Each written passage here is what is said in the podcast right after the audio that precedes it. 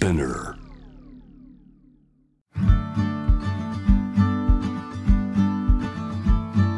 福本敦子のキックコスメ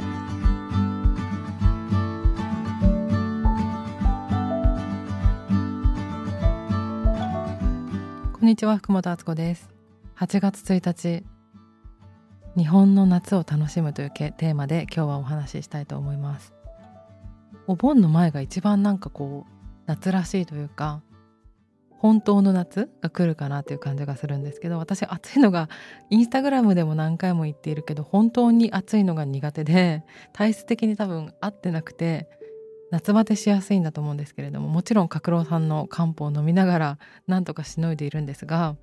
最近こう暑いっていうことから始まった日本の夏の楽しみ方を今日は伝えたいなと思います。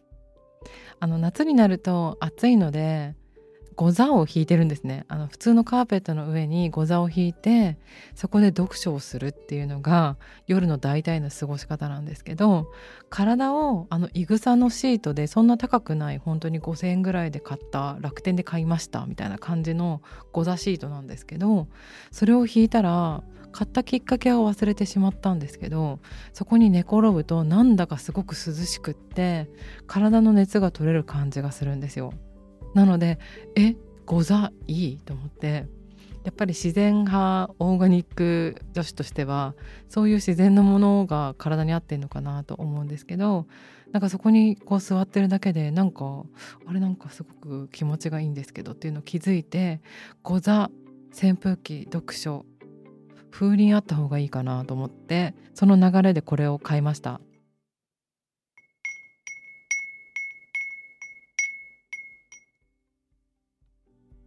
これはですね江戸風鈴というものでこちらもネットで見つけたんですけれども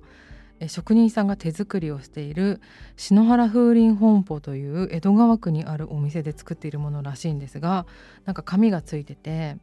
江戸時代の末期に江戸風鈴っていうのができたらしいんですけれども天秤にたくさんの風鈴をぶら下げこう売る人商人が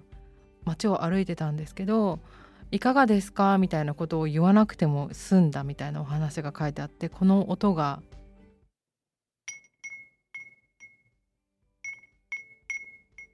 この音がですねもうこれが何十個もついてたらすごい音が鳴るんですよ。東京の今やってるかわからないんですけど一回文京区の椿山荘っていうホテルでお庭が素敵なお庭があるんですけどそこに風鈴がたくさんかかっていて風が吹くとこの音がもうすんごい反響するっていう環境にいたことがあってこの音で涼しさを感じるっていうのが新しいじゃんみたいな感じでゴザと風鈴で暑さをしのげないかと思っているところに最後に買ったのがですねこの和紙のような音分かりますか？これは芭蕉紙という紙で琉球に伝わる伝統的な紙らしいんですけれどもイートリップソイル角ちゃんの先生がいるところをですね木曜日と日曜日に漢方の診察をしている表参道のお店に行った時になんか可愛いうちわがあるぞと思って見たら芭蕉っていう葉っぱから作った沖縄のうちわだよっていうことで売っていたのでなんとなくこれを買ったんですけど今考えてみると風鈴もうちわも風を楽しむものだからあ風欲してたんだなっていうふうに気づいたっていう、まあ、暑いからなんですけどそんな感じです。もう海外行き始めてる人も結構いると思うんですけどだんだん人間ってどっかにもし行けなかったらそこで楽しもうとするものなんだなっていうふうにあの思いました。そんなわけで日本の夏を楽しみ東京で生きてるそんな日々です。風鈴の音とかあと御座の質感とかなんか五感に働きかける日本文化の自然のものってなんかいいなと思いました。暑いので皆さんも体調管理に気をつけてください。福本敦子でした。